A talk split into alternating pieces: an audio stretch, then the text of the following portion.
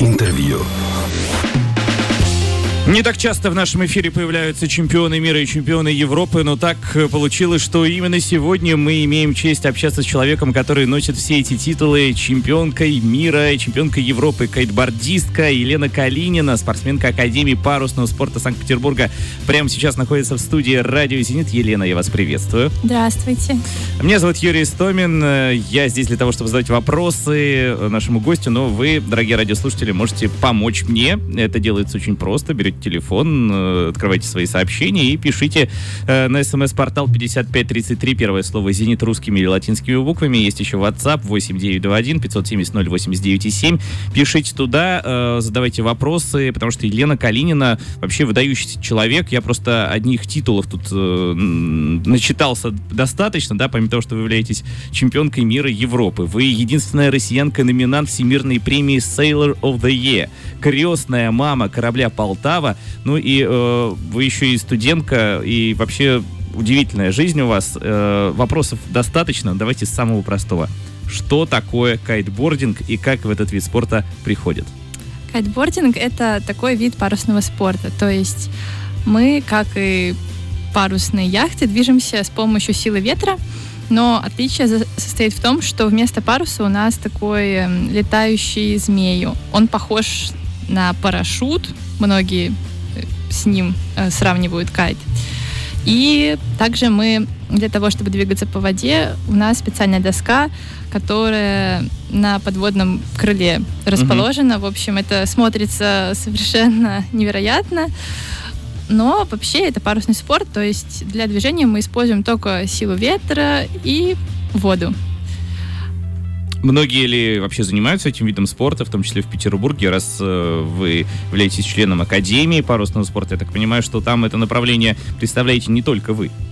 Вообще, кайтбордингом не так много кто занимается профессионально, потому что это довольно молодой вид спорта, и он еще развивается, не так он распространен, но любительски много кто катается, по выходным, если, например, летом приехать в курорт, то там можно увидеть 200-300 кайтов запросто. Курорт это Сестрорецк. Сестрорецк, Сестрорецк ага. да. А вообще где вы тренируетесь, где тренировки вообще только на воде проходят или еще как-то?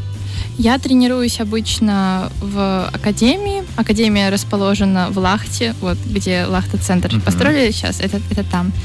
И да, в основном я тренируюсь на воде, но также нужно заниматься еще физической подготовкой, но это уже вторично. То есть, если у тебя есть доступ к воде, лучше быть на воде, потому что это совершенно уникальный тип нагрузки, который невозможно воспроизвести в искусственных условиях. Угу. И вы просто выходите на Финский залив, э, ничто вас не отвлекает, никакая погода. Да, я выхожу, но зависит от ветра, но вообще практически при любом ветре можно тренироваться, то есть мы можем кататься, когда очень слабый ветер, когда очень сильный ветер, и в любых условиях нужно оттачивать свое мастерство, потому что ты никогда не знаешь, с чем ты столкнешься в условиях соревнований. А вам не холодно вообще? То есть вот э, лето у нас достаточно теплое в этом году получилось, но, честно говоря, э, когда я наблюдал э, за людьми, которые ходили купаться где-нибудь в Финский залив и уходили туда глубоко, далеко, я знаю, что там достаточно прохладно.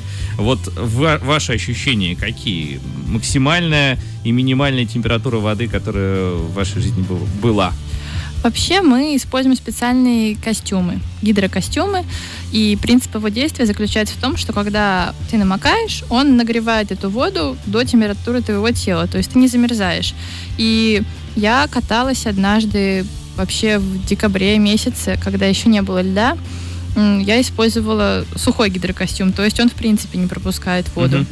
И я знаю, что даже когда наступает зима, у нас есть особые любители кайтинга, они ездят э, в сосновый бор, там, где атомная станция, uh-huh. и реакторы подогревают воду. Ну, там градусов до 15, и образуется такая лужа. И они там катаются. Так что при желании можно вообще в любой, совершенно в любой воде кататься. Это делает этот вид спорта еще более экстремальным, чем можно было бы подумать.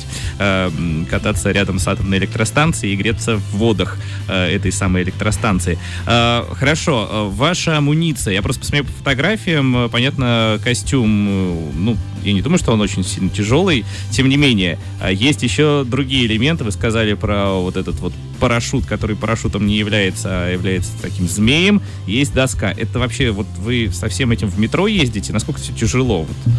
Ну, вообще из всех видов парусного спорта кайтинг самый мобильный. Потому что, когда я езжу на соревнования, я беру с собой просто такой чехол размером примерно с человека. И туда у меня все умещается. То есть нужна доска, нужно вот это подводное крыло. Также этот воздушный змей, он, ты его не в руках держишь, uh-huh. а он на стропах, uh-huh. где-то длиной 15 метров.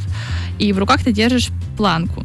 И как бы ей управляешь э, змеем, кайтом, который летит, э, значит, на определенном расстоянии от тебя.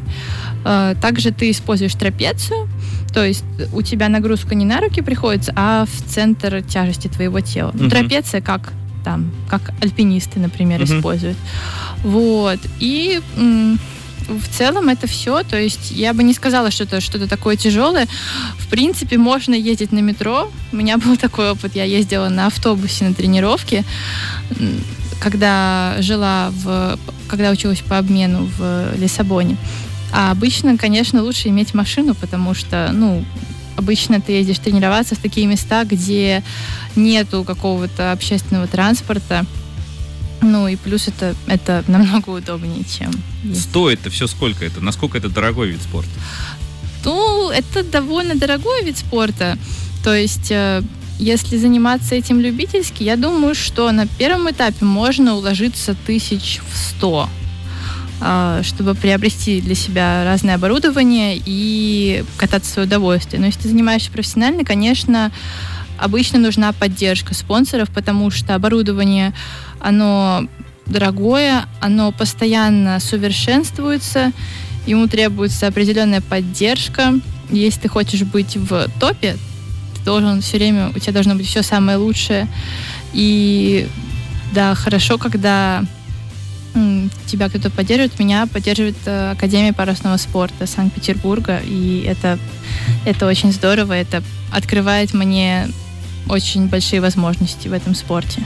Продолжаем разговор с Еленой Калининой. Это многократная чемпионка Европы и мира по э, кайтингу, это кайтбордингу. Тут, кстати, это одинаково, можно говорить и так, и так. Вот главный вопрос, который, наверное, стоил с этого надо было начинать, да? Если честно, я сама не очень... Ну, нет, сейчас я объясню. Кайтинг — это собирательное понятие для всех видов кайтинга. А кайтбординг — это именно движение на кайте по воде. То есть, например, есть еще сноу-кайтинг. Это движение ага. по льду. Э, итак, мы э, с кайтбордисткой. Это Елена Калинина. В студии радио «Зенит» она находится. Вы, дорогие радиослушатели, можете помочь нам, э, написав какой-нибудь вопрос, задав этот вопрос на смс-портал 5533, первое слово «Зенит», или с помощью нашего WhatsApp 8921 570 089 7. Пишите, задавайте вопросы, как сделал это Дмитрий. Он спрашивает, мужчины и женщины занимаются и соревнуются вместе? Вообще бывает так, что вместе, но зачеты почти всегда раздельные. То есть могут на одну дистанцию э, согнать, скажем так, mm-hmm. мужчин и женщин, но считать они будут отдельно, потому что, ну, как во всех видах спорта, э, то есть то, то, все мои э, достижения это в, в жен, среди женщин, в женском mm-hmm. зачете. А стропы не путаются, вы там друг другу не мешаете? Ну, бывает, бывает. И у нас есть целая огромная книга, которая называется «Правила парусных гонок». Это как правило дорожного движения, то есть всегда при каком-то инциденте есть кто виноват, и тот, кого можно оправдать. И после такого инцидента э, гонщики идут в протестовую комнату, где специальные судьи разбирают ситуацию и решают, кого наказать, а кого помиловать. Угу. расскажите о чемпионате мира и чемпионате Европы, где проходили эти соревнования и вообще как все это выглядит. В этом году чемпионат Европы проходил в городе Вардемюнде в Германии. И это выглядит так, что обычно мы приезжаем значит, в какое-то место, как правило, это место расположено на побережье, обычно моря, или бывает, что даже океана, и э, у нас, то есть мы с берега отходим в воду, и у нас есть дистанция, по которой мы ездим, и обычно соревнования проводят где-то от 15 до 25 гонок в зависимости от ветра. И то есть э, кажд, за каждую гонку ты получаешь очки. Там за первое место одно очко, за второе два и так далее. И, соответственно, по сумме, у кого меньше очков, тот и победил. Плюс есть право на ошибку, то есть несколько худших результатов, они не засчитываются. Угу. Очень интересно, что именно худшие, э, вернее, чем меньше очков, тем больше шансов победить. Это как бы наоборот, как э, в другом любом, э, любом другом виде спорта все делают по-другому.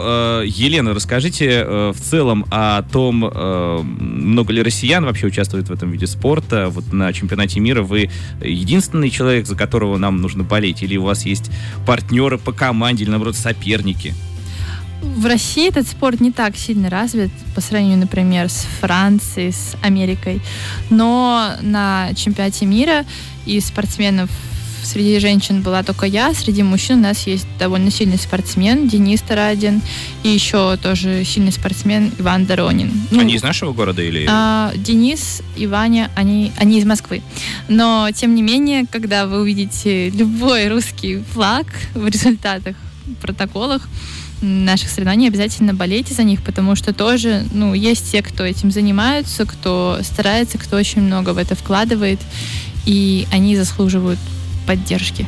В таком случае, каких флагов больше всего в этом протоколе, в какой страны, и кто является главным конкурентом, что ли? Я бы сказала, что больше всего французов на данный момент, потому что у них прям очень-очень это хорошо развито, и у них очень сильная команда, они тренируются вместе и постоянно увеличивают уровень друг друга. У меня, пожалуй, самая сильная конкурентка, которая меня опередила на чемпионате мира, а, это ее зовут Даниэла Мороз, но она из Америки, у нее просто корни угу. чешские.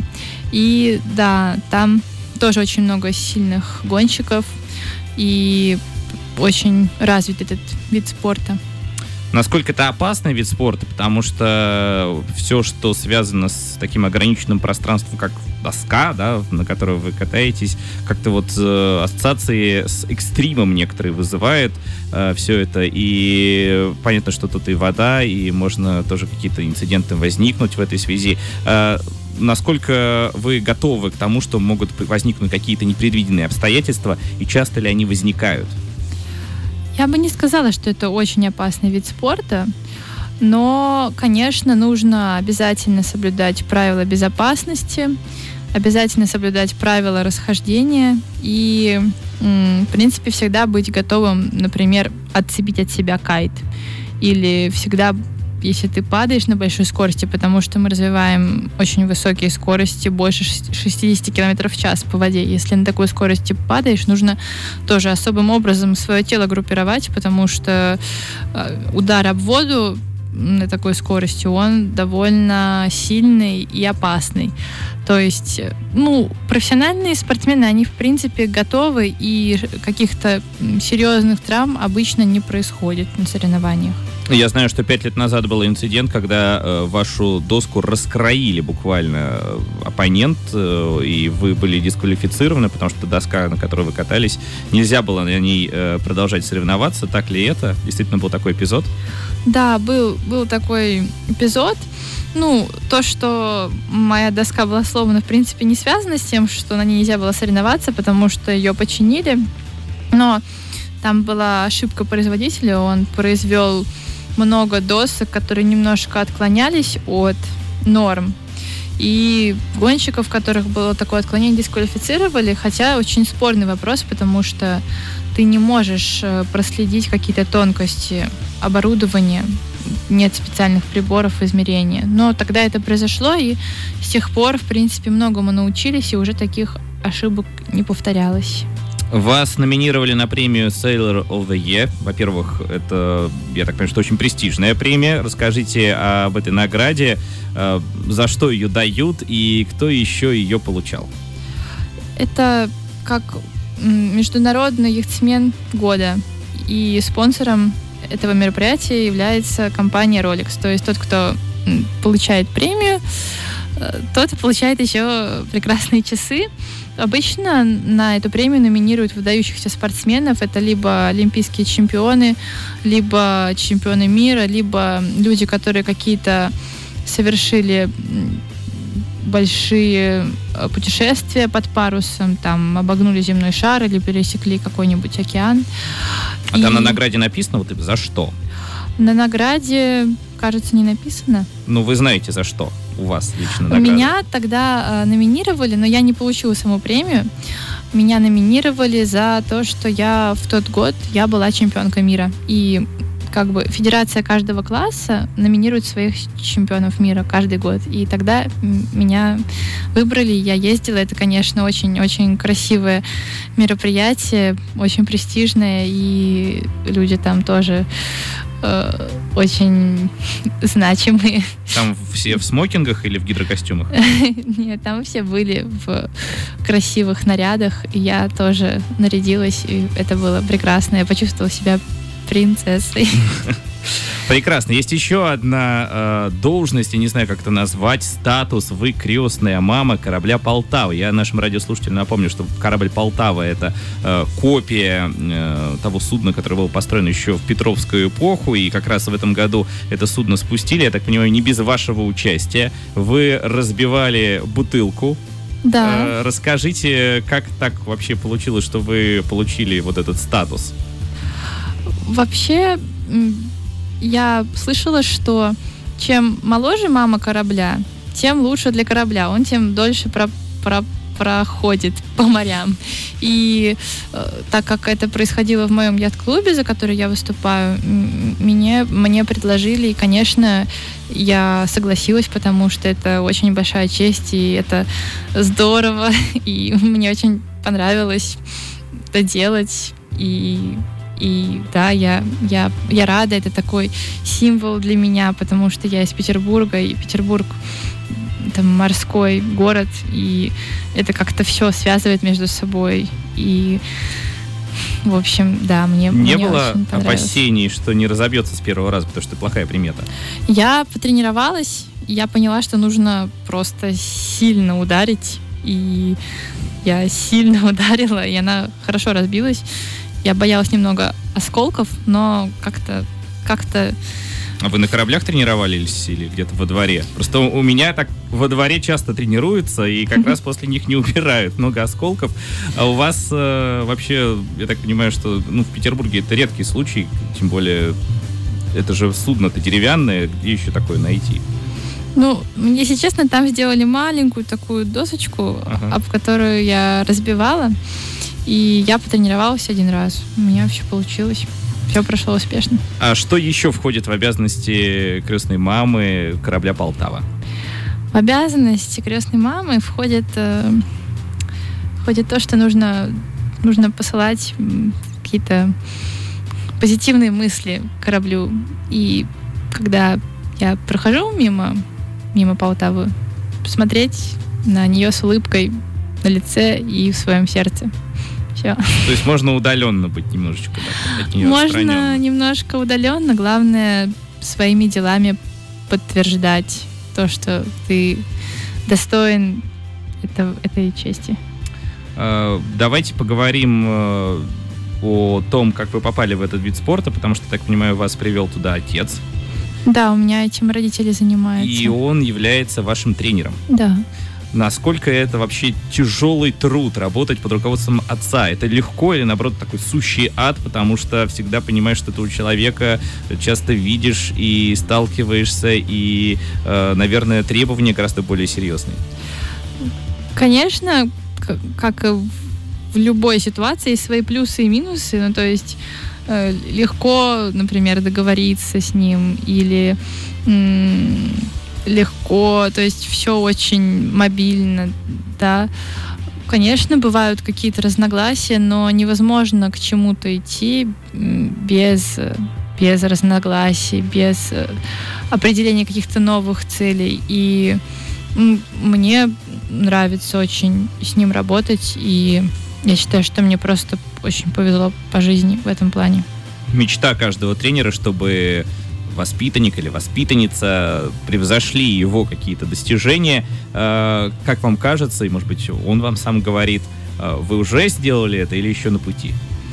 Я думаю, что я еще на пути, и он тоже так думает. Хорошо, скромно. А, чем вы занимаетесь зимой? Потому что, понятно, на воде тренировки проходят, э, когда нет льда, и есть такая возможность, когда погода позволяет. Так понимаю, что когда у вас штиль, то вы не можете тренироваться. Вот расскажите о том, что вы делаете зимой. Я так понимаю, что есть сноу-кайтинг, соответственно, вы им тоже занимаетесь. Да, я раньше много занималась сноу-кайтингом, но сейчас уже больше внимания уделяю летнему кайту, потому что он специфический и очень часто зимой я уезжаю куда-то, где тепло и вода не замерзает а, в разные страны теплые. А сноукайтинг, он сложнее или проще? Почему вы решили, что это не ваше? Он просто другой, и он не так развит э, за границей. И, ну, по моему мнению, сложно на, на каких-то двух вещах фокусироваться. То есть лучше на чем-то одном сосредоточиться и делать это хорошо, не распыляться. Ну и тем более вы все-таки представляете Академию парусного спорта. Я так понимаю, что сноукайтинг не входит в, в перечень парусных видов спорта. Тем не менее, хотя, в общем-то, очень похоже, да? А, тем не менее, вот расскажите о том, как строятся ваши взаимоотношения в Академии, потому что, а, ну, все-таки разница очень большая между, по крайней мере, для обывателя, для нас, людей, которые смотрят на это все со стороны, человек, который с вот этим со змеем на доске, и э, человек, который с парусом, какой-то классический такой такой вид спорта, парусный вид спорта. А, у вас э, нет никаких разногласий. Вы понимаете друг друга, что вы занимаетесь фактически одним делом? Вообще, лично у меня нет никаких разногласий, потому что я занималась в детстве парусным спортом, я прекрасно понимаю, что это все связано, похоже. Некоторые яхтсмены не совсем понимают кайт, но в академии такого нет. То есть э, меня все знают, и приветливо мне машут, когда видят меня на воде. Если у меня какие-то проблемы, мне всегда помогут. То есть это как э, такое ую, уютное место для меня, дружелюбное. И да, в этом плане все в порядке. Я знаю, что на этих выходных э, Академия парусного спорта проводит День открытых дверей. Э, расскажите о том вообще, что вы ждете от этого мероприятия и э, насколько вообще охотно идут в Академию парусного спорта, потому что, ну, мы стараемся рассказывать о том, что есть такая возможность, но мы не знаем, насколько результаты вашей деятельности, в том числе и нашей какой-то деятельности, они э, позитивные в этом отношении. Я знаю, что очень многие интересуются парусным спортом, и я активно призываю всех сходить на день открытия дверей, особенно детей туда приводить, потому что, мне кажется, лучшего детства, чем детство под парусом, сложно представить, потому что ты э, сталкиваешься со стихией, ты учишься как-то показывать себя в довольно сложных условиях, и потом тебе это в жизни очень помогает. То есть ты по-другому смотришь на какие-то обычные проблемы, э, тебе они кажутся вообще несерьезными по сравнению с тем, что ты там идешь э, в трехметровую волну, ветер 15 метров в секунду, и тебе надо, надо просто выстоять. Поэтому я думаю, что обязательно нужно развивать этот спорт и обязательно нужно туда отправлять своих детей. Вот я бы очень хотела своих детей туда отдать. И у меня есть младший брат, ему всего два года, но я надеюсь, что он скоро тоже будет ходить под парусом. Но ведь всегда есть какие-то такие предубеждения, что это опасно, что это дорого, что это неудобно, что это нужно обязательно только летом этим заниматься и так далее. Вообще, э, как часто вы слышите вот такие вот разговоры и что вы можете сказать в ответ? Вообще, я очень редко, когда слышала какие-то такие предубеждения, разве что от старшего поколения, от бабушек, от дедушек. Они говорят иногда, что вот, тебя акула может съесть, там, отморозишь попу себе в воде. Но в целом люди, когда видят фотографии или видео, они восхищаются, они интересуются и говорят, да, повезло тебе, что ты таким занимаешься, потому что, ну, это здорово и, и ну, что, что безопасно. Мне кажется, по, по Невскому проспекту опаснее пройтись в час пик, чем выйти на воду, по моему мнению. А с точки зрения того, насколько вообще э, сейчас много воспитанников в академии, часто ли вы встречаете там совсем маленьких детей, готовы ли отдавать вот как раз в таком возрасте э, свои родители своих э, детей именно в академию парусного спорта?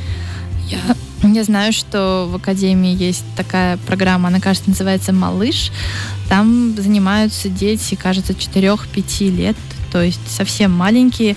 Они тренируются сначала на, в таком бассейне, который стоит на берегу, на маленьких лодочках. И да, де- дети с самого раннего возраста активно приходят в этот вид спорта.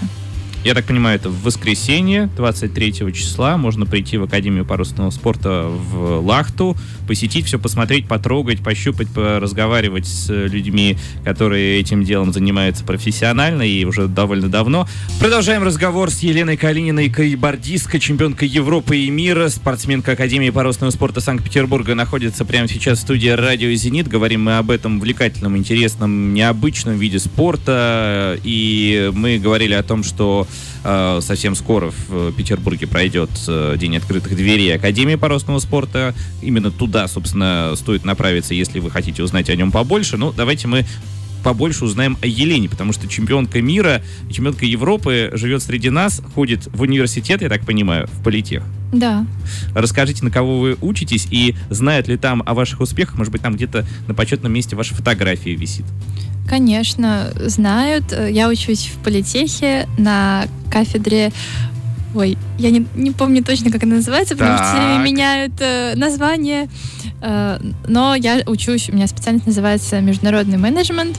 То есть я бы хотела это как-то в дальнейшем связать с, с спортом, потому что это универсальные навыки коммуникации, по моему мнению. И мне очень нравится учиться в политехе, потому что политех поддерживает спортсменов, то есть мне предоставляют индивидуальный график обучения, а, и мне меня всячески поддерживают. Да, я очень довольна выбором учебного заведения.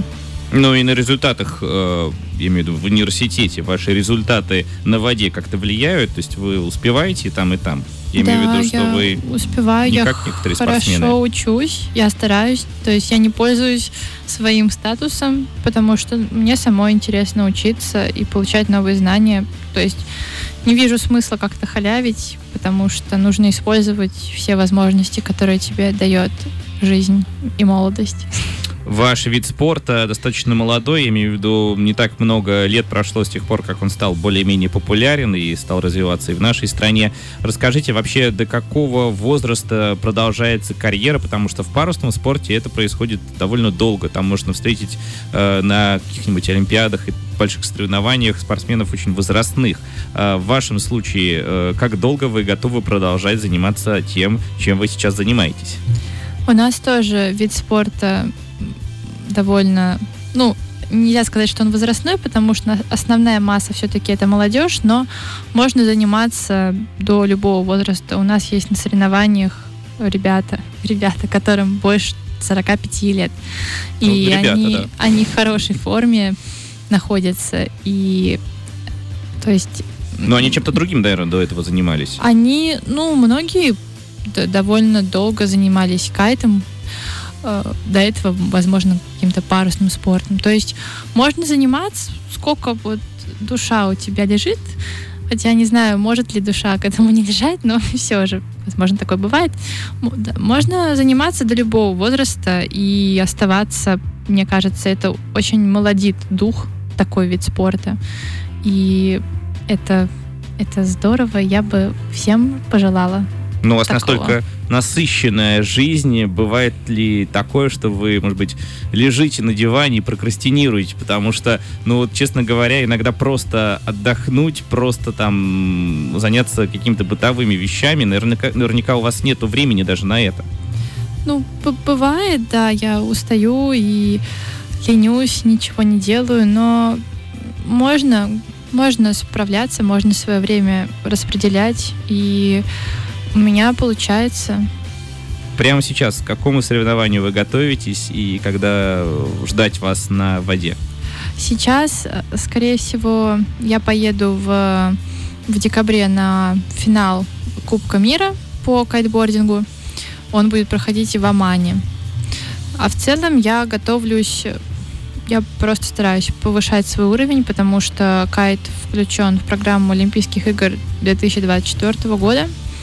Поэтому нужно, нужно быть готовым, нужно становиться лучше и очень много есть над чем работать. То есть мы вас можем ожидать уже в 2024 году на Олимпийских играх? Возможно, если все будет хорошо и все получится, то почему бы нет? В таком случае давайте договоримся, если вы попадете, вы попадаете на игры, и вне зависимости от вашего выступления, первое, что вы делаете, вы приходите к нам на радио «Зенит», и рассказывайте, что там было и э, как там все получилось, и как так вышло, что э, за столько лет вы превратились в чемпиона мира, а возможно и у вас э, такие яркие перспективы открываются, потому что э, всегда приятно, когда именно житель Петербурга и житель нашей страны завоевывает такие награды и э, становится среди лучших в мире и в Европе. Хорошо, я обещаю вам, договорились. Таком случае, Елена, большое спасибо, что пришли к нам, рассказали, что это вид спорта, потому что немногие знают, немногие, немногие слышат, но э, я думаю, что после нашего эфира найдется достаточно людей, которые займутся им и, может быть, придут в том числе и в Академию парусного спорта, пойдут по вашим стопам. Да, спасибо вам большое. Тоже жду всех э, увидеть всех в море когда-нибудь. Это была Елена Калинина, кейтбордистка, чемпионка Европы, мира, спортсменка Академии парусного спорта Петербурга в нашем эфире. Меня зовут Юрий Истомин. Всем пока. Интервью.